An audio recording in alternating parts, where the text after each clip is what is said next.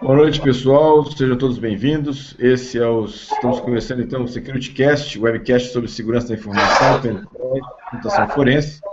E hoje o tema é Hackerspace. E temos um convidado especial, o Anquise Moraes do Garoa Hacker Club. Né? Então vamos começar aqui nossa apresentação pessoal e para começar eu já passo a palavra para o nosso convidado de honra da noite. Anquise, boa noite, obrigado por ter vindo aqui participar com a gente do, do SecurityCast. E aí a gente faz uma pequena apresentação de cada um antes do começo aqui do SecurityCast. Então, boa noite, Anquises. Oi, boa noite, obrigado pelo convite. Eu sou o Anquises, como você falou, trabalho com segurança há vários anos e eu tive o privilégio de participar do grupo que teve a ideia de montar aqui no Brasil o Garoa, né, que foi o primeiro Hackerspace, e tenho a felicidade de ver que a cada dia a ideia de Hackerspace vai aumentando. Ah, legal. É, bom, vamos passar a palavra agora na ordem aqui, Giovanni. Olá, olá, boa noite, pessoal. Eu sou Giovanni, trabalho com segurança da informação há um bom tempo, sou pesquisador nessa área, entusiasta em software livre e estamos aí para aproveitar e ver se a gente toca um hackerspace por aqui. O que, que vocês acham? Legal, é boa ideia, hein? Boa ideia. Gustavo Roberto. Boa noite, pessoal. Me chamo Gustavo Roberto, sou profissional de segurança da informação, já trabalho com isso há alguns anos e sou pentest, faço alguns tipos de análise e vamos, vamos ver o que vai sair nesse podcast aí hoje. Legal. Gustavo Martinelli. Boa noite, pessoal. Meu nome é Gustavo Martinelli, eu sou advogado, é, especializado na área de direito digital Estou aqui para contribuir com a visão jurídica no SecurityCast hoje sobre Hackerspace. É um espaço muito bacana para poder o quê? disseminar o conhecimento e a cultura hacker. Bacana. Ah, Gilberto. Bom, eu, meu nome é Gilberto Sudré, eu sou professor do Instituto Federal de Educação do Espírito Santo, também sou pesquisador da área de segurança da informação, né, e estamos aqui batendo um papo aqui hoje sobre Hackerspace. Para começar a ter um assunto, já vou passar a, a palavra através de uma pergunta para o nosso convidado, Anquises. Anquises, Fala para a gente então o que, que é um hackerspace. Opa, tudo bem? Então, hackerspace, a ideia é que assim, é um laboratório colaborativo, comunitário, é, que é aberto a qualquer pessoa interessada, onde a gente tem o principal propósito de ter um ponto físico, né, um, por isso que é um hackerspace, é um espaço físico, para as pessoas se encontrarem para fazer atividades relacionadas à tecnologia, Uh, qualquer tipo de, de, atividade relacionada a qualquer aspecto da tecnologia, desde hacking em geral, do ponto de vista positivo da palavra hacking, né, ou seja, qualquer atividade relacionada a desenvolvimento, programação, é, conhecer tecnologia, explorar melhor as tecnologias que a gente tem, buscar novos usos para a tecnologia, uh, mas entra também qualquer coisa, entra arte digital, arte, entra biohacking, entra hardware hacking, é, cria, é, montagem de robozinhos, drones. A gente tem até ideias de fazer coisas assim, é, criar um Garoa Sat, né, satélitezinho do Garoa e, e lançar no, no, espaço. Então, qualquer, qualquer ideia que a gente tenha de uso de tecnologia que a gente pode usar o espaço para nos reunirmos, trocarmos ideias, aprendermos juntos, isso está valendo aqui dentro do, do Garoa. Ok, é, acho que você respondeu a pergunta da, de muita gente que normalmente o pessoal pergunta assim, em termos de hackerspace, se eu for lá, será que só vai hacker, só vai é, pulsador de computador? E, e, como é que eu, eu me portaria no, no, meio desse pessoal todo? A maioria do, do pessoal tem essa dúvida. Ah, legal. É uma dúvida assim que eu também eu, eu reconheço que a gente fez isso bastante. É muito comum o pessoal perguntar pra gente, ah, como que eu faço para ir? Será que eu posso ir? Ser bem recebido? As pessoas têm medo, né, de, de ir, principalmente porque supõem que aqui só vai ter gêniozinho que não fala com ninguém.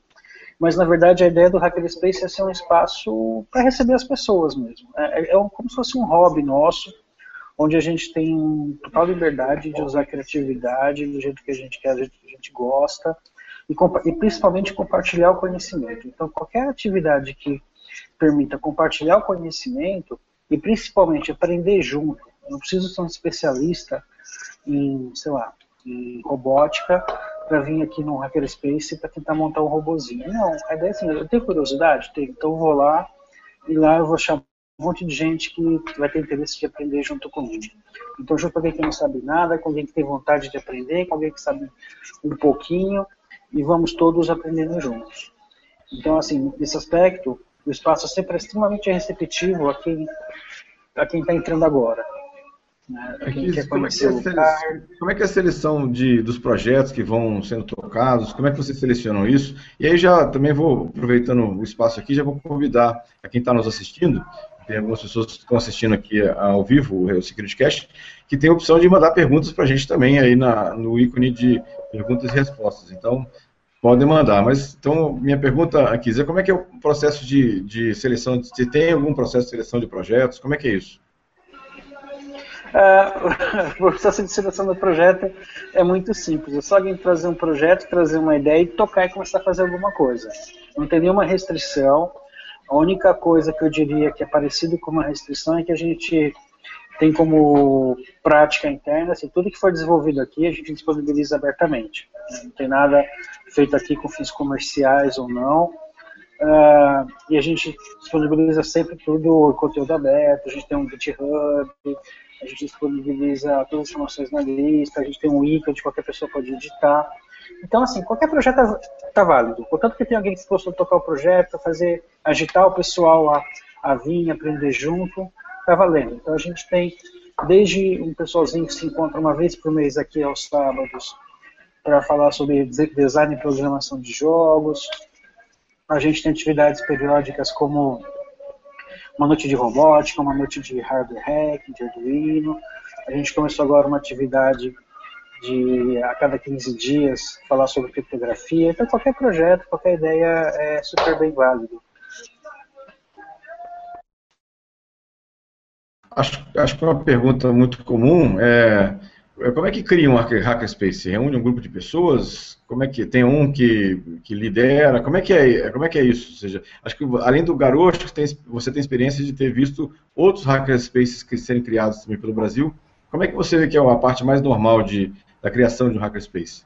Deixa, deixa eu só interromper antes do Marquises responder, só complementar além disso, como funciona, como que surgiu especificamente o Garoa? Tava a galera lá mexendo com eletrônica, mexendo com programação, fazendo um hacking, e daí, ah, pô, bacana, vamos fazer isso junto, vamos tocar isso aí, só para aproveitar mesmo, mesmo tipo de pergunta, só para saber um pouquinho do histórico do Garoa.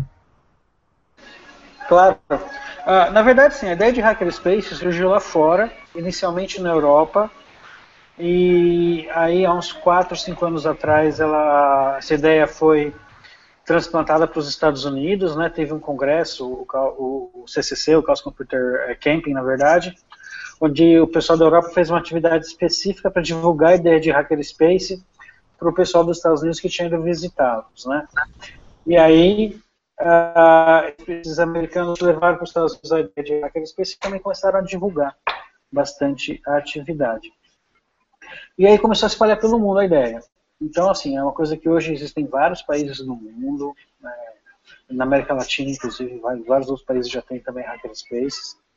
E aqui no Brasil, o que aconteceu foi que várias das pessoas que formaram um grupo que inicialmente fundou o Garoa, cada uma dessas pessoas conhecia a ideia de hackerspace por um motivo diferente. No meu caso específico, foi porque uma vez eu fui numa, num evento, a Ecopar, que é um evento de segurança que tem lá na, na Argentina, e teve uma palestra de, uma, de, um rapaz lá da França, que é membro de um hackerspace de lá, apresentando a ideia de hackerspace.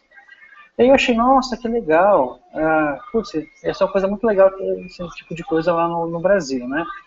E tem um site que chama hackerspaces.org, que ele é tipo o ponto central de informação sobre hackerspaces no mundo inteiro. Então lá tem dicas de como fazer hackerspace, papers, textos, ideias, fotos, etc. E tem uma lista de todos os hackerspaces em funcionamento no mundo e uma lista de todos os hackerspaces em planejamento. Aí eu cheguei lá, fui lá ver procurar pelo Brasil, não tinha nada. Fiquei frustrado, né? Alguns meses ele acabou morrendo, porque eu conversei com uns amigos meus e se empolgou demais. Mas aí, algum tempinho depois, eu voltei naquele site e vi que já tinha uma pessoa tinha criado a ideia de lançar um hackerspace no Brasil. Aí eu entrei no grupo, daí ajudei a começar a agitar, a gente começou a agitar, a ideia foi crescendo, crescendo, crescendo. E no fundo, para você montar um hackerspace, acaba, acaba que começa mais ou menos desse mesmo jeito. Ou seja, tem várias pessoas que conhecem a ideia, acham interessante, gostam da ideia, elas de alguma forma se aglutinam, né, se juntam, criam uma, uma, uma, força, um planejamento, uma organização e partem para criar um hackerspace. A melhor forma de, de, se juntar a esse grupo é, primeiro, através dos amigos né, que se conhecem, que trabalham com você na área, etc. Isso, tanto gente de segurança, programação, uh, engenharia elétrica, qualquer área assim, de tecnologia, não precisa ser restrito a uma, a uma área específica. Né? E, na verdade, quanto mais diversificado, melhor.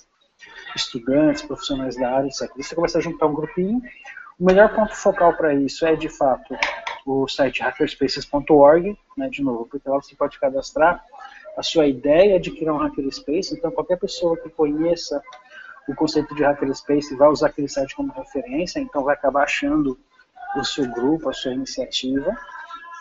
E aí, através desse grupo, começa a planejar, a juntar uma massa crítica de pessoas realmente interessadas e comprometidas não existe um número mágico, mas assim, o Garoa, por exemplo, nós, quando nós fomos fundados mesmo, nós tínhamos cerca de 15 uh, ah, pessoas que participaram da fundação ativamente. Né? Então, não precisa ser uma massa muito grande de pessoas. Obviamente, uma cidade menor pode ser menos pessoas até. Né? Uh, e a grande dificuldade que qualquer pessoa, qualquer grupo que monta o Hackerspace tem no início é justamente a questão da sede porque não, tem, não existe milagre. Na sede você tem que alugar um espaço, a ideia é que seja um espaço que você possa usar à vontade, qualquer hora do dia, da noite, sem restrição. Esse é o, é o cenário perfeito. Né? Então, o cenário perfeito ideal é você alugar uma sala. Para alugar uma sala, uma casa, você tem que ter dinheiro. Então começa o problema do ovo da galinha. Né? Como que eu vou criar um hackerspace se eu não tenho dinheiro? Como eu vou ter dinheiro se eu não tenho hackerspace? Isso é, isso é um drama muito comum que eu, nós vemos acontecer várias vezes. Né? A receita milagrosa que nós fizemos, no nosso caso, e a gente recomenda isso para todo mundo, é criar um grupo de pessoas interessadas, criar um deadline, por exemplo, que é seis meses, fazer o que nós fizemos, uma chamada para fundadores, ou seja, a gente ah, já tinha um grupo bastante grande de interessados em montar um Hackerspace, e a gente fez assim, ó, quem quiser ser fundador do Garoa, no caso, fazia um aporte de fundação que no nosso caso especificamente foi de 600 reais, porque a gente tinha um prazo de seis meses, então cada um podia doar esses 60, 600 reais, ou de uma vez só, ou em parcelas mensais, como quisesse. Mas a ideia é, a gente deu um prazo, no final desse prazo, nós tínhamos já um caixa para começar, né, para dar entrada no aluguel de uma, de uma sala, para começar a comprar um mínimo de equipamento. A gente recebe também muita coisa de doação, então acaba não sendo crítico essa questão de comprar equipamento, móveis, etc. O maior drama realmente é a questão do aluguel. E no nosso caso especificamente, de novo, nós resolvemos isso criando essa vaquinha inicial, né, que foi o aporte de fundação aí, que ajudou muito o Garoa a começar. E esse é o caminho que a gente sugere para todo mundo. Junta um grupo interessado, divulga sempre né, na sua comunidade, na sua cidade. E esse grupo interessado é quem vai realmente tocar o barco e fazer acontecer. Eu acho que a, a grande dúvida das pessoas, que, é, que é até uma pergunta que eu ia te fazer, você já, já adiantou aí, dizer, como é que é a questão de financiamento do Hackerspace? Porque tem, tem despesa, né? Tem acesso à internet, tem luz, tem condomínio, tem aluguel. Né? E aí, como é, que, como é que vocês fazem isso depois que está fundado? Né? Ou seja, como é que é o financiamento do, do, do funcionamento do Hackerspace? Ótima pergunta, porque isso também pega bastante gente aí. Uh, no nosso, um, em geral, os hackerspaces a gente tenta ser o mais independente possível, ou seja, evitamos uh, financiamento de empresas, financiamento de governo, etc. A gente tenta se autoalimentar, né? E a melhor forma para isso é através de associados que pagam mensalidades. O modelo que a gente segue, que nós já vimos acontecer em vários lugares, é, por exemplo, no nosso caso, nós temos duas faixas de, de mensalidade. Uma faixa mais alta para quem tiver condições de pagar mais, então, por exemplo, tem assalariado, trabalho, né, tem condições de pagar um pouco mais, então ele pode colaborar com uma mensalidade um pouco maior. No nosso caso é de 120 reais, se não me engano. E uh, uma, uma mensalidade menor, no nosso caso de 60 reais, que é para quem não, 120 pesaria bastante no bolso. Né? Então, assim, 60 reais na mensalidade, aqui em São Paulo, equivale a você sair uma noite com os amigos num barzinho. Então a gente não, não considera que o custo de vida de São Paulo seja um valor muito grande. E aí a soma dessas mensalidades é o que faz, é o que garante que a gente consiga manter o espaço. Então, assim, logicamente tudo está equacionado, ou seja, hoje nós temos uma quantidade de associados que pagam mensalidade suficiente para bancar as nossas contas do mês. E fora isso, nós fazemos atividades dentro do Hackerspace que acabam trazendo dinheiro indiretamente. Então, por exemplo, a gente tem uma geladeira com cerveja, a gente compra cerveja e revende um pouquinho mais caro e acaba juntando uma, um, um troquinho no final do mês. A gente revende camiseta do Garoa, vende adesivo. Então, cada açõezinhas dessas junta um dinheirinho a mais no final do mês que ajuda a compor a caixinha. Né? Pingando, pingando, a gente consegue juntar dinheiro aí. E, eventualmente, a gente faz festa, alguma coisa assim também, para ajudar a arrecadar mais dinheiro ainda. Então é isso. O, o, segredo principal é no caso das mensalidades dos associados. O mais importante é ter certeza que né, isso eu recomendo para todo mundo, né, e é óbvio. É, é óbvio, mas muito hackerspace infelizmente esquece desse detalhe. O seu gasto tem que ser menor ou igual à sua entrada de dinheiro, sua mensalidade. Né, então é bom tomar muito cuidado com isso daí, né, controlar bastante os gastos para não gastar demais e ter uma quantidade de associados no mínimo suficiente, né, com o valor de mensalidade para cobrir os seus gastos. A gente faz algumas mágicas também. Então, há pouco tempo atrás, a gente começou a fazer tipo uma, um esquema novo de crowdfunding que a gente criou assim, que seria mais ou menos o seguinte, a gente quer quando a gente quer comprar um equipamento mais caro, nós fazemos o seguinte, ah, a gente compramos um projetor, o projetor custava mil reais. Nós fizemos uma, um anúncio na lista, na lista interna do Garoto, falamos assim, olha, quem quiser colaborar com o projetor, na compra do projetor, contribui com quanto dinheiro quiser. Se a gente atingir metade do valor do projetor, o Garoa paga outra metade. Então a gente conseguiu reduzir pela metade o nosso custo de adquirir as coisas, contando com a colaboração do pessoal. Então é muito comum aqui, às vezes tem alguém que um grupo que quer fazer quer comprar uma impressora 3D, comprar um equipamento mais complicado, um pouco mais caro, tal. E daí a gente começa, começou a usar esse esquema de vaquinha coletiva para ajudar né, nesses gastos maiores.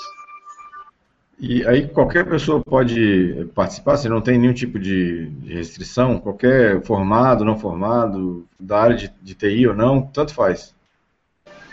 A gente não tem nenhum tipo de restrição. Inclusive, eu acabei esquecendo de comentar, assim, nós temos associados que pagam mensalidade, mas o acesso às atividades do Garoa é totalmente aberto a qualquer pessoa, independente de ser associado, pagar mensalidade ou não. Então, mesmo quem não paga nada, não colabora financeiramente, pode participar à vontade de nossas atividades. A única restrição que a gente faz, por questões legais, é que a gente pede que menores de idade venham acompanhados pelos pais ou com autorização dos pais. Como a gente tem cerveja na geladeira, tá, para não ter algum certo desconforto, né? A gente tenta é, pedir esse tipo de coisa. E os associados que, são, pagam mensalidade só pode ser maior de idade também, só para evitar qualquer transtorno legal.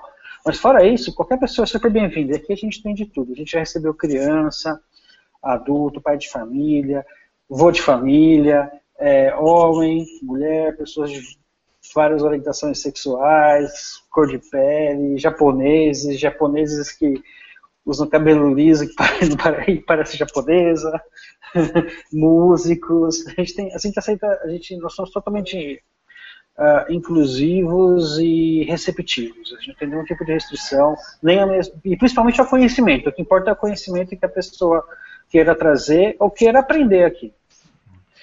E aí uma, uma dúvida que eu tenho aqui, assim, de, da formação do, do Hackerspace, é, vocês alugaram uma casa, ou seja, o Hackerspace ele tem alguma formalização jurídica, tem CNPJ, tem estatuto social, como é que é esse processo agora legal da criação de um, de um Hackerspace ou não tem uma, um processo desse? Como é que é isso?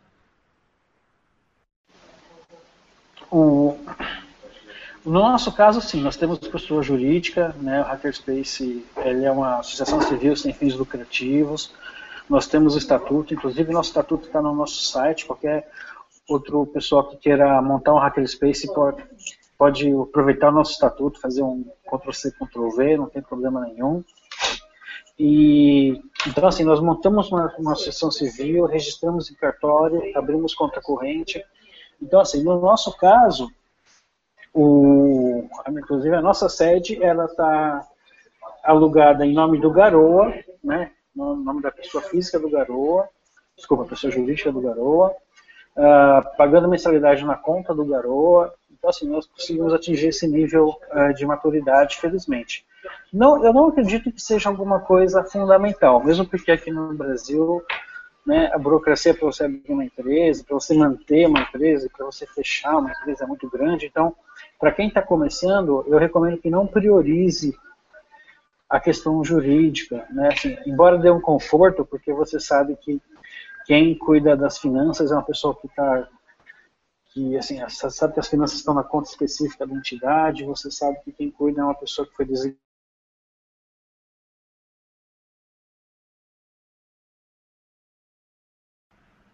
Opa. Acho que o Anquises travou, hein? Acho que caiu lá o link do, do Anquises. Anquises, alô? Acho que mas um, um papo bem interessante, acho que mas esclareceu, pelo menos para mim, uma série de dúvidas sobre criação do, do Hackerspace, de como é que funciona a formalização é, e como é que é a parte de, de criação mesmo né, de, de, do Hackerspace. Acho que a gente podia até colocar a, no ambiente com assim, abrir para o pessoal daqui de bem, daqui do estado, né? A gente está conversando aqui uma, uma, parte das pessoas aqui do, do, do Secret Cash são de origem aqui do, do Espírito Santo, de Vitória, até pensar em, talvez, quem sabe, iniciar novamente uma, um bate-papo para poder criar um Hackerspace aqui. O que, que, vocês, que, que vocês acham?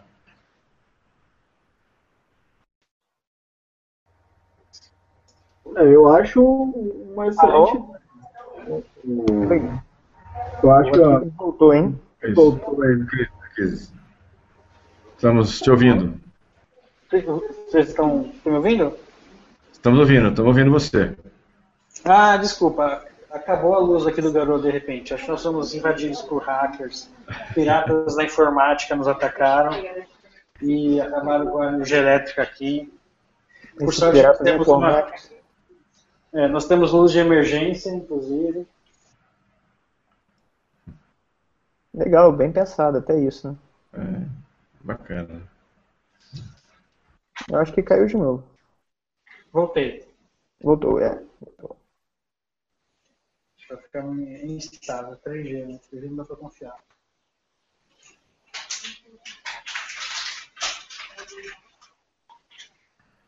É, que a gente estava conversando sobre a formalização jurídica. Você falou que talvez não fosse necessário, mas em alguns locais você falou que aí na, no, Hackers, no Garoa, vocês têm uma, uma personalidade jurídica, que é, o aluguel é feito por, por aí, né? Isso, é. No nosso caso, é propósito acabar o ataque de, de hackers contra a energia elétrica e voltar a funcionar. Né? quem sabe faz ao vivo, né? Já diria o mestre Faustão. Então, é, de novo, no caso do Garoa, nós temos sim uma formalização jurídica, nós temos CNPJ, estatuto, conta em banco, tudo. Temos diretoria que é eleita a cada dois anos, com conselho fiscal, etc.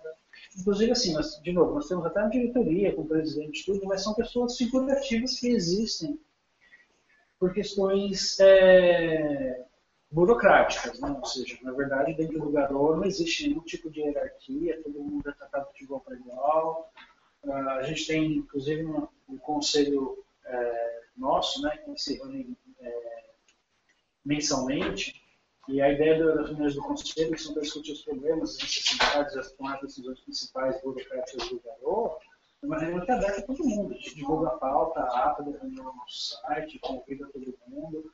Quem quiser entrar na reunião, mesmo que não seja solidário, tem direito a voz.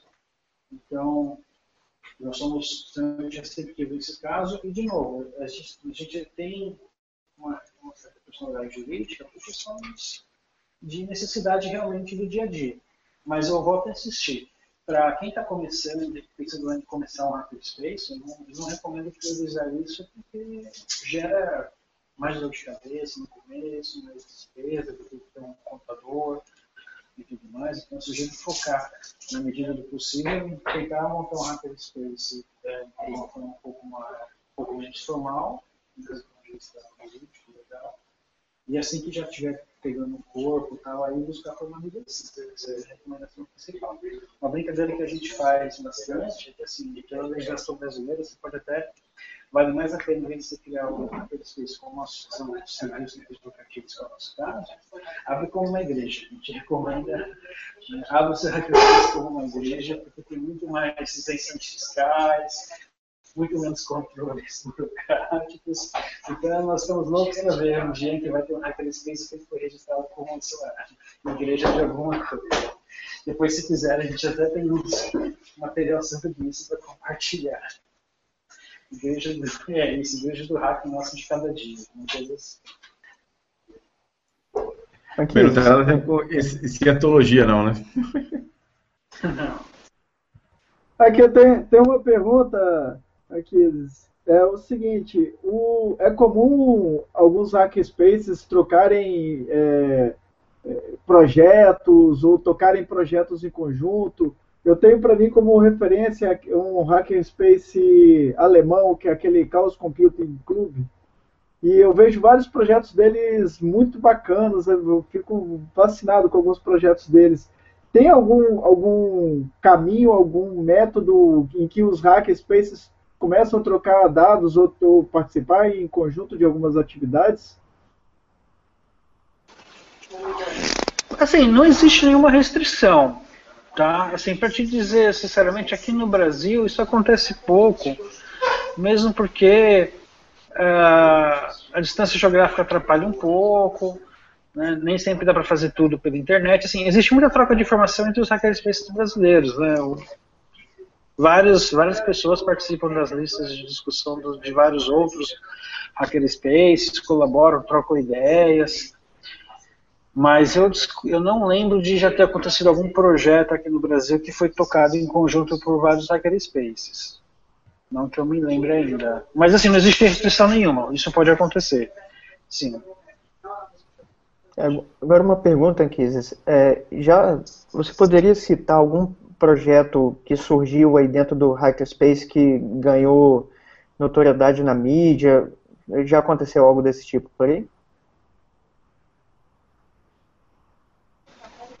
Na mídia, na mídia, na mídia, putz, agora de cabeça não me vem nada, mas por exemplo, tem alguns projetos bem interessantes.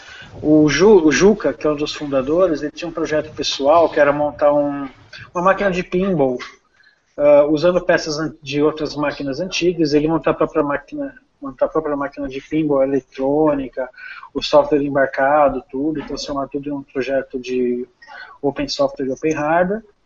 E esse projeto dele, na verdade, é um projeto pessoal que ele trouxe né, para o Garou, a gente herdou essa, essa tralha que era a máquina de pinball dele, né? Uh, e aí isso, inclusive, assim, chegou a dar um destaque. Tem um livro sobre hackerspaces que esse projeto foi listado como atividade do Garoa. Esse foi um caso. Recentemente, um dos nossos membros, que também foi, é fundador, que é o Luciano Ramalho, o Luciano Ramalho ele é um guru dos maiores gurus de Python aqui no Brasil e está no mundo, né? Fazendo propaganda do amigo. Uh, e ele lançou um projeto bem legal chamado Pingo, que é uma, uma, uma camada de software para assim, fazer uma camada de abstração para qualquer tipo de mini PC. Então, você, ele criou uma camada de software onde você consegue desenvolver um código usando a linguagem que ele batizou de Pingo, e você consegue aplicar esse código independente do mini PC que você tenha por baixo. Pode ser um Arduino, um Raspberry Pi uh, e vários outros. Então, assim, esse é também um projeto recente que tem, tem tido um certo destaque aí é, entre a comunidade de, de desenvolvimento, comunidade de hardware, etc.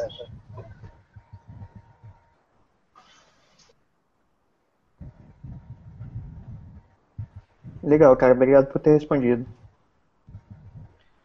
É, aqui, é nessa questão dos projetos ainda, falando sobre o projeto, quando vocês é, começam a fazer um, um projeto e, e começam a chegar outras pessoas com colaboração, é, como é que esse, essa organização, ou não tem uma organização formal, na verdade, tem um, alguém que é responsável pelo projeto e ele, assim, meio que faz a, o meio de campo para poder chamar as pessoas, ou, na verdade, é uma coisa meio que descentralizada? Como é que é isso aí no, no Hackerspace?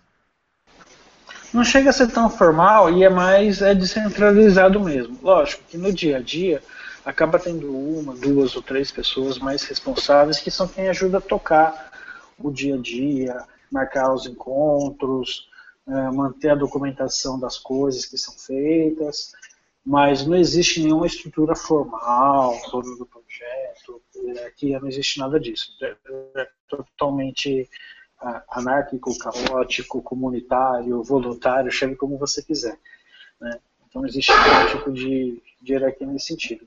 E uma coisa que é importante, assim, o Hackerspace não é só para fazer projetos, né? na verdade é um espaço que a gente pode fazer qualquer coisa. Então a gente tem desde uh, dias que tem palestra, ou oficina, ou pessoal que se reúne aqui para fazer um projeto. Não existe um projeto do Garoa, e sim, assim, são pessoas que vêm fazer alguma coisa, e aí outras pessoas ajudam, ou um grupo que se reúne com porque quer montar alguma coisa em conjunto. Uh, tem dias que o pessoal simplesmente vem, né, a gente abre, daí vem, quer fazer o que quiser.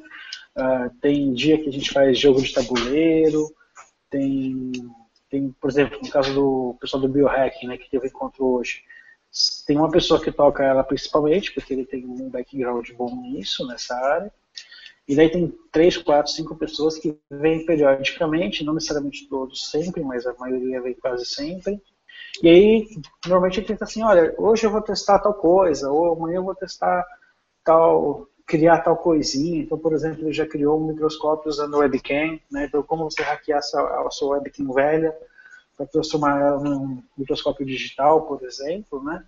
Então ele vai fazendo esses projetinhos e não necessariamente ele dá certo dele fazer aquele projetinho que ele planejou naquele dia. Acaba que de repente chega, tem uma outra galera querendo ver outra coisa, acaba fazendo um negócio e no outro dia vai fazer realmente aquele projetinho ou vice-versa. Então não tem uma estrutura formal, não, é, é, é, bem, é, bem, é bem espontâneo o negócio. Né? Lembrando que assim, aqui todo mundo frequenta aqui, a gente trabalha, estuda, tem o, trabalho do dia a dia, então o Garoa ele acaba sendo para nós como se fosse um ponto de encontro uh, para conversar discutir sobre hobby. É ver, ver um hobby, na verdade, né? assim, uma coisa para fazer nas horas vagas, onde a gente aproveita para, digamos assim, hackear né, nas horas vagas, ou seja, juntar uma galerinha para trocar conhecimento, testar coisas, coisas que você não poderia testar no seu serviço no horário de expediente, a gente vem e fica brincando aqui.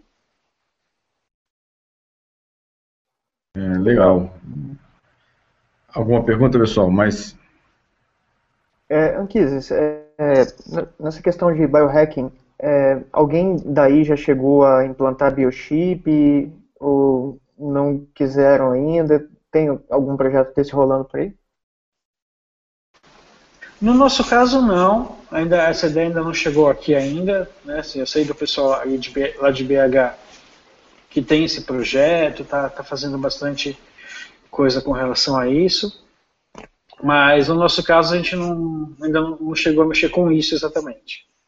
O nosso pessoal de biohacking tem feito coisinhas assim do tipo criar é, equipamentos biológicos caseiros. Né? Então, o espectrômetro, o microscópio, a gente chama, a gente batiza até assim coisinhas que a gente faz hackings culinários, como biohacking, né? a gente dá uma licença poética para enaltecer mais a atividade, mas é, digamos que o nosso biohacking, por enquanto, mais duradouro tem sido a cerveja do Garoa. Né? Então, a cada 15 dias a gente se reúne aos sábados e faz a cerveja do Garoa. Então, hoje em dia você acha na nossa geladeira não só Skol, Boêmia e Taipava, mas você acha o Gota Serena, que é a cerveja artesanal que a gente faz aqui e a gente deve estar, acho que na sexta ou sétima safra já de, de cerveja artesanal própria. E é, todos os equipamentos. É, e todos os equipamentos para fazer a cerveja nós acabamos montando aqui, né? Então a panela foi uma panela grande que daí a gente adaptou, tudo foi feito aqui mesmo, né? Todos os equipamentos a gente foi montando aos pouquinhos, né? Cerveja após cerveja. Entendi. Pegaram muita dica com fio? O Fio chegou a fazer uma oficina aqui uma vez, mas como o Fio está morando em outra cidade, né? É, torceu o pé fazendo balé tal, ele não está podendo se movimentar muito, então a gente acabou usando um pessoal aqui, da, aqui de São Paulo mesmo que tinha interesse curiosidade, não era, nenhum deles eram cervejeiros profissionais, digamos assim, mas cada um conhecia um pouco, né, e de novo, juntamos um pouquinho que cada um conhecia e foi suficiente de conhecimento para conseguir fazer o negócio funcionar. Lógico, teve algumas safras que ficaram piores, né? Então teve uma vez que a gente está fazendo a cerveja e a gente mora aqui num bairro que infelizmente todo dia falta água e aí no meio da fábrica do processo de, de fabricação da cerveja acabou a água. Né? Então ficou, ficou uma cerveja que a gente teve que dar uma gambiarra aí e não ficou tão boa. Deu para tomar, mas não ficou boa. Então, deu, deu certo. E vocês fizeram alguma documentação sobre isso para quem quem está assistindo possa ter acesso para fazer sua própria? Tem alguma coisa do tipo? Normalmente nós colocamos tudo no nosso, no nosso site web, né, que é uma wiki. Então todo mundo que vai fazer os projetos, eles vão documentando as coisas. Então é muito provável que a receita esteja lá. Eu não sei te dizer com certeza se está lá direitinho a receita, mas a gente vai documentando sempre tudo que a gente faz lá no nosso wiki. Né? E o wiki é bem legal porque como é uma plataforma colaborativa, né, assim, é, para quem não conhece, é, é a mesma plataforma na qual roda a Wikipedia, por exemplo. Então qualquer pessoa pode ir no site do Garoa, cadastrar um usuário e começar a criar ou editar a página.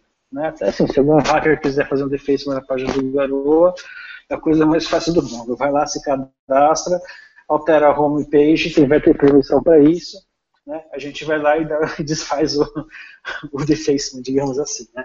Ou seja, nosso site é totalmente colaborativo, comunitário, qualquer pessoa pode ir lá editar, então a gente até brinca, né? De vez em quando alguém fala assim, ah, tá faltando tal informação no, no site do Garoa. A resposta padrão é, o site é um wiki, vai lá, edita e corrige. Não tem, não tem burocracia. Hoje, legal. Quantos, é legal. É, quantas pessoas fazem parte do Garoa hoje? Acho que deve, é o maior hacker, hackerspace do Brasil? Até onde eu sei, sim, é o maior hackerspace do Brasil. Uh, nós temos mais ou menos 40 associados, tá? que, é, que são, é o pessoal que paga as mensalidades e ajuda a manter. Eu diria que desses 40, talvez um pouco mais de 20 frequentam o Garoa periodicamente, consistentemente, ou seja, uma, duas, três vezes por semana, quase toda semana. Aí a gente tem um público aí que eu não sei, não dá para quantificar, são as pessoas que vêm nas atividades, porque todo dia aparece alguém novo, tem gente que aparece uma vez e nunca mais volta, tem gente que aparece uma vez e nunca mais sai também. Uh, então, eu não sei te dizer assim, o número de pessoas que frequentam o nosso espaço. Nós temos uma lista de discussão que tem 1.800 membros, foi a última vez que a gente contou, que eu, que eu consultei lá, né? Ele tem uma página no Facebook que tem acho 5 mil likes e por aí vai. Então, assim, eu diria que a gente tem um número bem grande de associados, que é o suficiente para manter o espaço. Né? A gente paga um aluguel que, felizmente, é barato né, para a região, mas é, é, o que deu para pagar. Né? Então, está dentro da nossa, da nossa capacidade de arrecadar dinheiro. E esses associados, assim, são suficientes para manter o espaço funcionando, né? A nossa maior limitação com relação à questão dos associados é que somente os associados é quem tem a chave do garoa. Né? Assim, a gente só dá a chave da porta para trancar, abrir, fechar o espaço, quem a gente conhece, ou seja, que são os associados. Então, a existência de uma atividade ou não dentro do garoa depende de ter alguém para abrir a porta, né? de trancar a porta ou não. Então, esse é o principal papel dos associados aqui, é abrir a porta. Né? E tem esses, essas 40 pessoas aí que mais ou menos se revezam, participam, frequentam.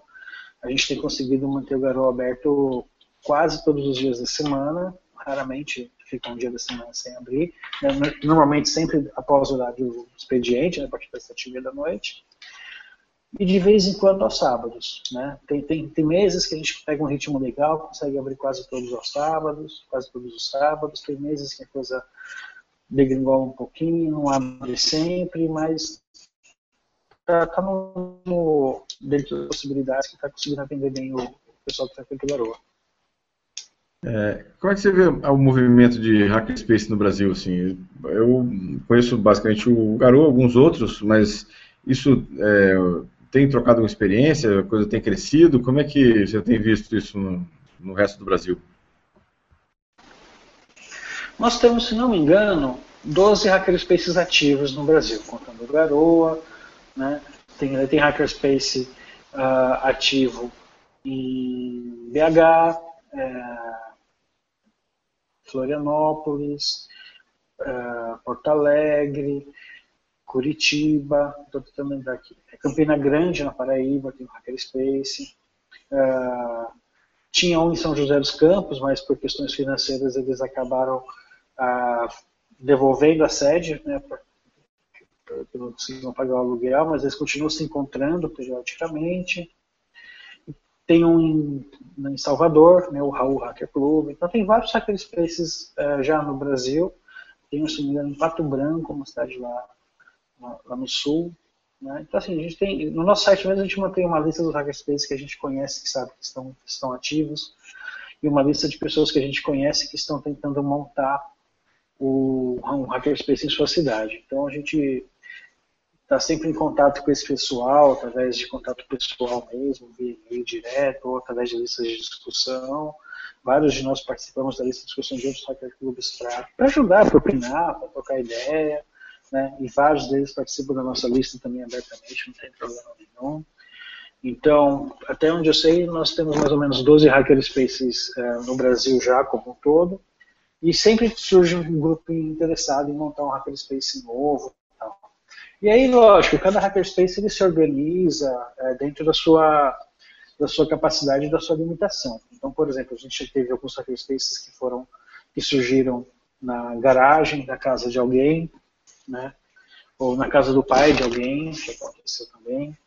Né? Nós já tivemos uh, tem alguns hackerspaces que eles funcionam em sala de faculdade, por exemplo. Né? Uh, e aí tem alguns hackerspaces que surgiram em tem o caso de um hackerspace, por exemplo, o de Porto Alegre, ele surgiu dentro de um espaço de coworking, né? e pelo que eu sei, há pouco tempo atrás eles conseguiram alugar uma sede própria já. Então cada hackerspace ele vai surgindo dentro da, da, da limitação ou da, da, capacidade que tem naquele momento e com o tempo vai, vai crescendo, né? vai aumentando e tal. Eu tenho uma perguntinha aqui é, eu sei que o Garoa participou bastante daquela discussão da lei de crimes cibernéticos. É, conta pra gente como é que foi essa história aí, dessa participação do Garoa. Na verdade, sim, a gente participou um pouco, né? não vou dizer que participamos bastante, mas na época nós estávamos, inclusive, dentro da Casa da Cultura Digital aqui em São Paulo, que é um grupo uh, que foi muito contrário à questão da, da, da lei de crimes cibernéticos, né, e todo o bafafá que foi criado em volta disso. Né, uh, existia um, um, lobby muito forte do pessoal que defendia Gui, a questão da privacidade. Oi? Só desculpa te interromper. Qual seria ah. a lei? A DICMA ou seria aquele projeto Azeredo? Assim, só para especificar qual foi o, o, motivo da discussão. Isso, perfeito. É, foi, bom, eu, eu entendo que a gente está falando do projeto do Azeredo, né? porque a gente teve, a gente, quando, enquanto tinha o projeto de lei do Azeredo, a gente participou de algumas conversas, algumas discussões, né, até mesmo internamente a gente promoveu debates para tentar posicionar o garoto com relação a isso, etc. É, é importante frisar que dentro do Garou existe, existe muito esse conceito de, de conhecimento aberto, né? então existe uma resistência natural de praticamente todo mundo do Garou sobre qualquer tipo de lei que limite a distribuição do conhecimento, que reforce o copyright, que reforce qualquer ação que possa acabar em vigilantismo. Né? O que para mim é uma coisa muito, uh, às vezes, difícil né, de lidar, porque como eu sou um profissional de segurança, eu, desde o meu primeiro emprego, eu trabalho, meu segundo emprego, na verdade, eu trabalho com segurança, eu sempre tive aquela visão de que a gente precisa ter política de segurança, precisa ter lei, precisa ter tudo e tal. E aí, de repente, eu estou cercado de pessoas que são totalmente contra a lei, divulgar tudo, etc. Dando-se copyright, meu Deus, meu Deus. Então foi uma coisa muito, muito interessante assim, para mim, como experiência pessoal, de tentar alinhar os dois discursos. Né?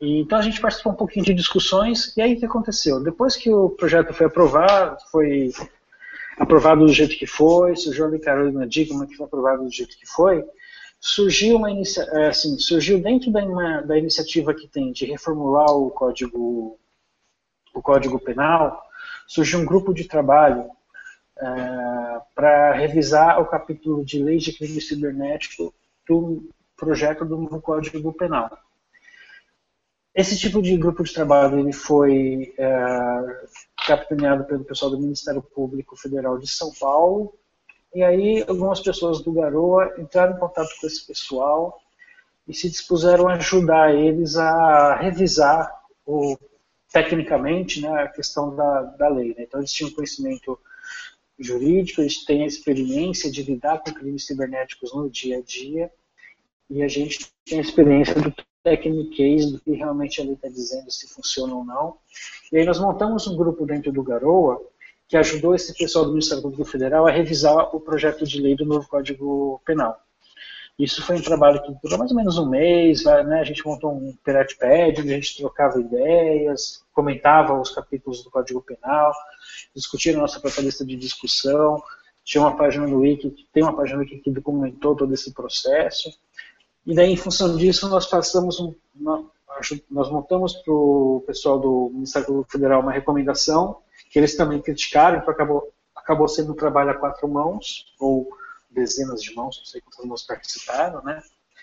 E acabou que, no final das contas, essa recomendação que nós montamos junto com o pessoal do Ministério Público Federal acabou indo adiante, né? Dentro do, de todo o processo lá do, do Congresso, acabou que essa, essa recomendação foi a que vingou né, dentro do, do projeto aí de reformulação do Código Penal. Obviamente, esse é um projeto que é longo, vai demorar anos aí até sair alguma coisa aí do Congresso, mas foi um, foi de, de fato foi um caso de sucesso onde a gente conseguiu ajudar aí a, a, a discutir a formulação da lei sobre isso.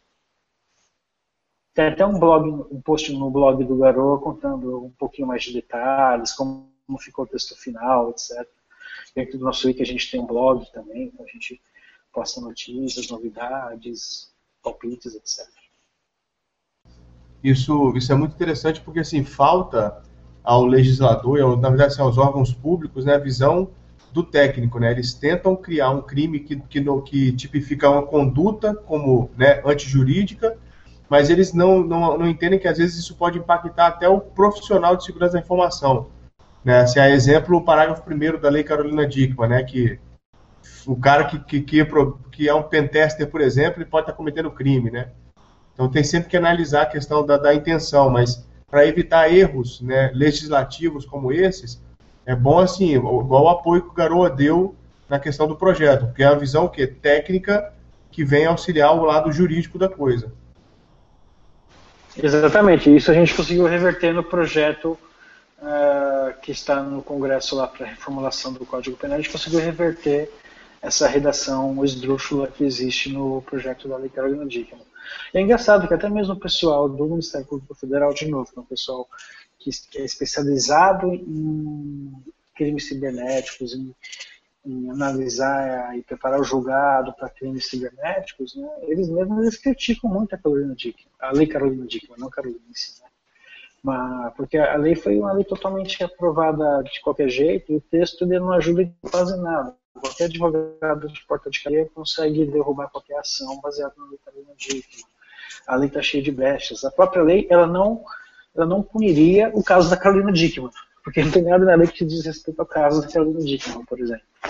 Então é uma lei cheia de brechas que foi aprovada meio que de qualquer jeito e meio como na, na pressa de alguns setores de tentar provar alguma coisa e matar o projeto do Azeredo. Então tem todo um jogo aí de, de interesses aí por trás que acabou criando esse pequeno Frankenstein aí que a gente conhece. Ok, é só uma, uma, dúvida pontual aqui em que vocês como hacker club recebem muitos pedidos malucos, tipo, ah, acerta minha impressora, acerta meu computador, é, coisa desse tipo? Não, para consertar impressora e para arrumar computador não, mas a gente frequentemente recebe pedidos para hackear Facebook da namorada, do, do namorado, do chefe, descobrir senha de computador. Isso a gente recebe direto. Né? Alguns a gente até coloca na nossa página assim como exemplos de pedidos esdrúxulos que a gente recebe. Né? Então acontece acontece bastante sim, porque infelizmente as pessoas ainda têm a as pessoas em geral, né, elas têm a mentalidade de que o hacker é aquele cara que é, invade sistemas, ou pior ainda, né, é o cybercriminoso, né, o cara que realmente invade para causar dano a alguém. E a nossa ideia é que não, na verdade, hacker é qualquer pessoa que gosta de tecnologia, que ama tecnologia, que gosta de forçar, que é a ideia original do hacking, né? E é até interessante citar isso, porque quando nós criamos o Garoa, né, e isso, na verdade, eu já vi todos os hackerspaces passarem pela mesma discussão, é o seguinte, é a discussão sobre se a gente usa a palavra hacker no nome. Porque existe essa conotação negativa dentro da população em geral sobre a palavra hacker, né, o conceito da palavra hacker. E nós optamos por manter o nome de Hackerspace, Hacker Club no caso, nós somos Garoa Hacker Club, de manter o nome hacker, a palavra hacker no nosso nome e divulgar isso, porque nós acreditamos que se nós não defendermos o, uso correto da palavra hacker, ninguém vai defender por nós. Então nós, nós é, englobamos dentro do Garoa essa ideia de nós somos hackers, nós somos um hackerspace, a gente tem orgulho de ser um hackerspace e a gente defende com unhas e dentes que hacker é a pessoa que gosta de tecnologia. Não precisa ser profissional de segurança, não precisa ser um pentest, não precisa saber invadir computador, basta gostar de tecnologia e ter curiosidade e, e ter espírito de aprender sozinho, de buscar o conhecimento e para nós já, isso, isso já resume bastante o que é o, é o hacker. Legal. É, é, essa é uma excelente consideração da, do nome hacker, né? Porque a sociedade tem uma visão completamente diferente do que, que é o hacker e do que, que é o cracker. Né? Então, acho que é, é, uma posição legal que vocês assumiram aí de realmente marcar a posição do que, que é um e o que, que é outro. Né? Acho que é legal. E aí, pessoal, alguma pergunta mais? Alguma questão? A gente já está se encaminhando já para o nosso. Finalmente, estamos dando quase uma hora de, de SecurityCast aqui. Mais alguma pergunta?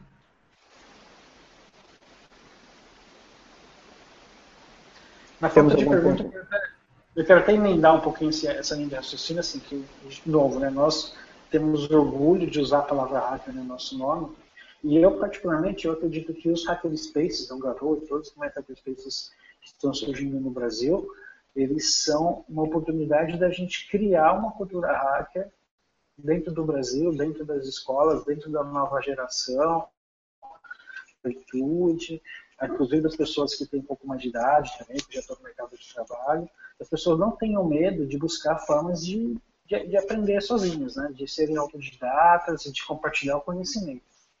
Então, eu particularmente, eu gosto, eu me apaixono muito pela ideia do Hackerspace e dedico boa parte do meu tempo livre ao Garoa, justamente porque eu acredito que a gente tem uma chance de ouro aqui no, nas nossas mãos de criar uma cultura hacker, no bom sentido de novo, uh, aqui no Brasil, né, que é uma coisa que existe em alguns lugares, com algumas pessoas, em algumas comunidades, mas a gente tem a chance de trazer isso para né, aberto para a população como um todo. Então, de vez em quando, a gente recebe escolas aqui no Garoa, tanto escolas que vêm aqui fazer turismo, até grupos de estudantes que querem fazer um projeto, precisam de ajuda, ou estão querendo aprender.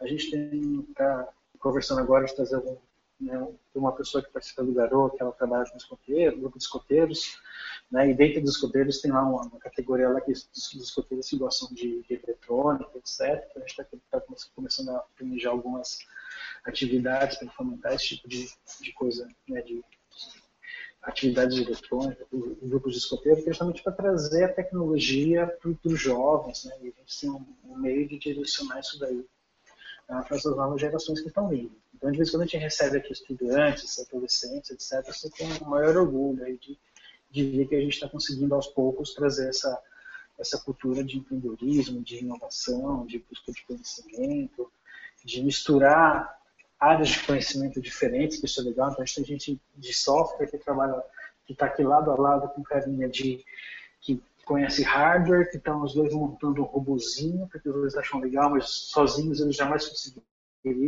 porque um não conhece hardware, ou que não conhece software só, por si só. Então, toda, a gente frequentemente tem essa, essa mistura de conhecimento aqui onde todo mundo ganha. Legal.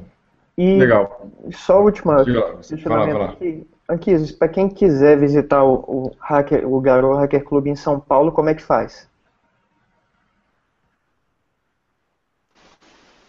Bom, o Garoa fica em Pinheiros, perto do metrô Pinheiros, a, a cerca de duas quadras do metrô, poucos metros. Né? Inclusive, recentemente nós andamos pichando guarda-chuvinhas na calçada para ajudar as pessoas a, a localizar, a, andando na rua, achar onde é o Garoa.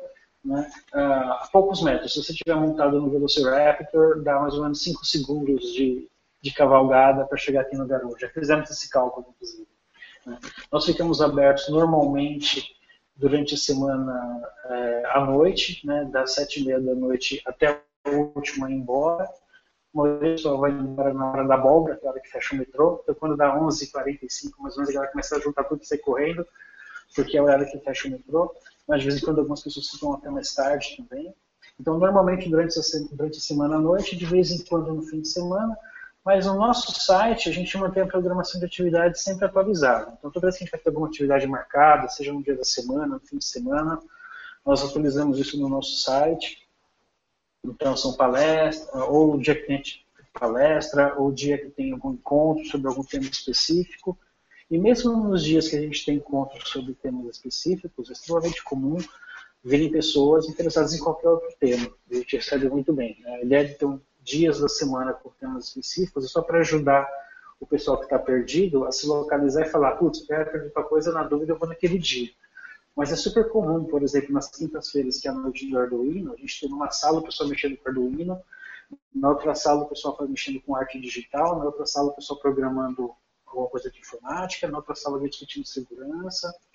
Né? E uma coisa que a nossa nova sede permite, a gente mudou de sede faz uns dois anos mais ou menos, nós temos várias salas, né? então dá para fazer várias coisas simultaneamente. Não precisa ficar um, um dia monotemático, monolítico, só discutindo aquela coisa.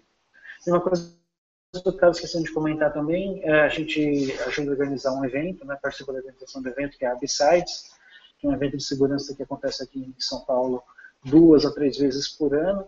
E a próxima edição vai ser agora, vai ser nesse próximo fim de semana, dia 23 de novembro, num domingo. Gente vai fazer esse evento aí, que é um evento que a gente fala sobre segurança e cultura hacker.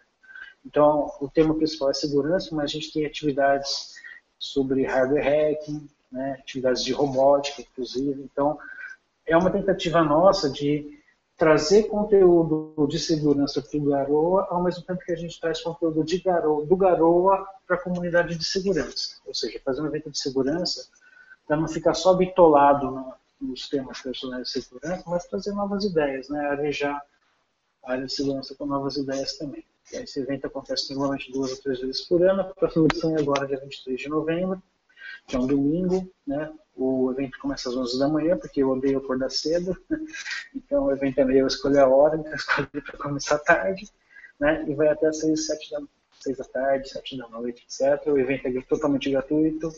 Uh, inclusive, tem almoço e, e bebidas liberados de graça para todos os participantes. Então, é uma coisa que a gente consegue organizar para manter o espírito de compartilhamento, de ideias e aberto a todas as pessoas interessadas.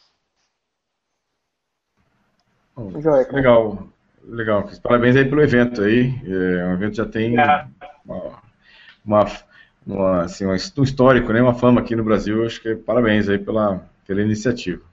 Bom, estamos chegando no final, pessoal, aqui do nosso Security Cast. Estamos quase estourado aqui com o nosso tempo. É, mas mesmo assim, vamos passar aí um, um bate-papo aí. Pelo menos a gente abre agora, aqui para quem quiser comentar algum fato interessante ou importante que viu nesses últimos 15 dias sobre security, alguma notícia que chamou atenção sobre security. Então, eu abro a palavra aí para quem quiser fazer o registro de alguma coisa que achou realmente interessante, de novidades ou de notícia que aconteceu nos últimos 15 dias aí na área de security. Como o bug Vale comentar o bug da Microsoft de 19 ah, anos de idade? Ah, não vale. Pode falar. De 19 vale, anos. Vale, vale. Esse bug é muito mais velho que muitos do pessoal que está ouvindo, né? Bem lembrado, hein? Bem lembrado. Não, tem mais velho do que muita gente que está mexendo no computador. É, para mim, cara, a notícia de segurança foi o que passou ontem no Fantástico, que deixou muita gente bem preocupada, né? A questão dos caras é, clonarem o, o, cartão de crédito usando tec uma tecnologia determinada lá e, e, Bluetooth, né? Isso aí eu acho que vai deixar muita gente de cabelo em pé ainda. Dizem que foi por má implementação do, do chip ou, ou das coisas que, que tem a ver com esse chip, mas eu realmente não sei, cara. Se foi só isso ou foi falando isso, os caras estão querendo colocar panos quentes na coisa.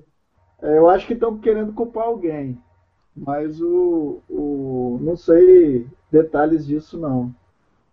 É, é, o que eu ouvi falar é que realmente era questão de implementação, ou seja, algumas, algumas questões, alguns bancos tinham uma implementação antiga ainda, não estava completamente implementado toda a parte de segurança e aí tinha alguma brecha. Bom, pelo menos é isso que, que rolou aí no, no mercado. Bom, minha, meu destaque de segurança, na verdade, não é bem de segurança, mas de proteção de segurança. É, me, me, deixou surpreso que algumas seguradoras aqui no Brasil é, já criaram seguros contra hackers. Então, empresas podem criar, é, podem fazer apólice de seguro contra ataques, né, no sentido de se proteger dos danos financeiros que podem advir de um ataque de, de hacker. Veja então como é que é, a coisa já está institucionalizada, né, ou seja, agora já, já entendem que a ameaça de hackers é uma ameaça como é, incêndio, inundação, terremoto e pode acontecer também e aí tem um seguro, né? O cara pode fazer uma, a empresa pode fazer uma apólice de seguro caso tenha alguma invasão contra hacker. Acho que é um, uma questão curiosa que entrou aí na, no horizonte, né, no, no, no, radar das empresas também, essa questão de hackers. Alguém quer comentar mais alguma questão? Eu tenho, eu... eu tenho uma, Rapidinho, deixa eu só falar e já me despeço logo também. É, o pessoal que zombou muito do bug do Heartbleed e, e suas consequências o pessoal que não está acompanhando aí, saiu recentemente, saiu essa semana, semana passada, um bug da Microsoft chamado MS14066, que por incrível que pareça é uma falha na, na implementação da pilha de SSL dos produtos da Microsoft.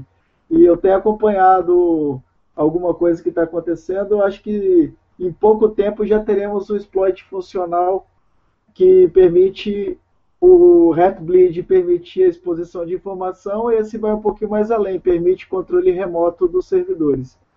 Só para o pessoal que falou que é software livre e tudo mais, aí estamos aí vendo que o, a chuva cai dos dois lados do, do quintal, né? É isso aí, um abraço para todos. Aproveitar e vou me despedir, agradecer o, o por estar aqui com a gente, valeu. Um abraço a todos. Pode ir aí tocar aí, Gustavo. Valeu, Giovanni. É, um abraço para todo mundo aí. Obrigado aí, Anquis, por aceitar o convite. Foi, foi bastante interessante a abordagem hoje. E é isso aí, galera. Espero que, que vocês é. tenham gostado. E passo a palavra aí para o nosso amigo Gustavo Martinelli. Só esqueceram da minha notícia de, de security da semana, mas tudo bem. Desculpa, é... pode falar sobre sua notícia. mas olha só, não, é só um juiz que ele é lá de um juiz de direito, obviamente, é lá de Presidente Médici, em Rondônia. Ele fez uma intimação para ação de cumprimento de sentença através do WhatsApp. Ou seja, ele mandou intimar a parte através do WhatsApp. Ele prezou pelo meio uh, menos oneroso e mais rápido para o Estado. Né? Então, ele utilizou o WhatsApp, agora todo mundo sabe que tem os, os dois vezes de, de, cheque em azul, né? E aí foi, foi essa, dessa forma que foi feita a estimação da parte. Agora que você está falando de juiz, eu vou perguntar, pode isso, Arnaldo? Vai, poder pode, né? Assim, se você comprovar que o número de celular daquela pessoa, né, não existem dois números de celular com o mesmo DDD no, no, no mesmo, né, na mesma região, né? Então, você comprova que é aquele destinatário. E como você tem a leitura na sua tela, ela leu, entendeu? Assim, é, efetivamente, igual um processo eletrônico, um sistema de, de PJE, ele verifica o quê? Com seu usuário e senha. Quando você clica na intimação, ele te dá como lida. É mais ou menos o mesmo esquema, só que você talvez esteja dizendo para as pessoas que você pode confiar num tipo de comunicação assim, como a gente sabe que isso é prato cheio para estelionatário. Né? Então tem que tomar um pouco de cuidado, acho que nesse passo aí. Agora, é válido? É válido. É válido, eu acho que isso, na questão do mobile, é futuro mesmo, sim. As coisas vão acontecer dessa forma. Legal, vou deixar espaço para o. Agradeço muito também por ter participado né, se, e por ter me indicado a comer o burrito lá em Las Vegas, que com certeza foi melhor do que outra coisa que eu queria comer. Né, e aí agradecer e, e, ver se o pessoal aqui em Vitória de repente anima, né? De fazer um Hackerspace. Né, viram que não é fácil, é preciso muita disposição. Né, mas é, é interessante por todo o ganho que tem, né? Não só as pessoas que participam, mas a comunidade. Então, assim, boa noite para todo mundo, obrigado por ter acompanhado. E aqui, mais uma vez, até a próxima. Deixar a palavra aqui para o nosso convidado Anquise para se despedir também. Obrigado aí, Anquise, pela, pela participação por ter aceito o nosso convite. É, eu quero agradecer imensamente a vocês aí pelo espaço. É, parabéns pela iniciativa aí do, do Security Cast também. E, de novo, eu tenho que agradecer aí e espero que essa ideia do, do continue crescendo cada vez mais, pegando várias cidades no Brasil fora. E por que não Vitória? Bom, legal pessoal. Então agradecer também a quem nos acompanhou aqui ao vivo, quem vai, vai nos assistir depois em offline. Lembrando que todos os nossos SecurityCast estão lá disponíveis no Facebook, lá no SecCast. Também tem numa página do YouTube, no youtube.com.br SecurityCast. E também nossos vídeos e os áudios também estão disponíveis lá no SecurityCast, lá na, no iMasters, no site imasters.com.br barra perfil barra SecurityCast. E o próximo, já convido já para o próximo SecurityCast daqui a 15 dias, no dia 1 do 12. Né? Já temos aí no último mês do ano o SecurityCast aí funcionando é, já no, na reta final de 2014. Né? Então, mais uma vez, pessoal, obrigado a todos aí, obrigado, Anquis, mais uma vez pelo, pela participação, foi muito legal. Acho que muita gente tirou muitas dúvidas aí sobre o SecurityCast. E até o próximo dia, dia 1 né? A gente se vê por aqui. Abraço a todos, pessoal. Boa noite.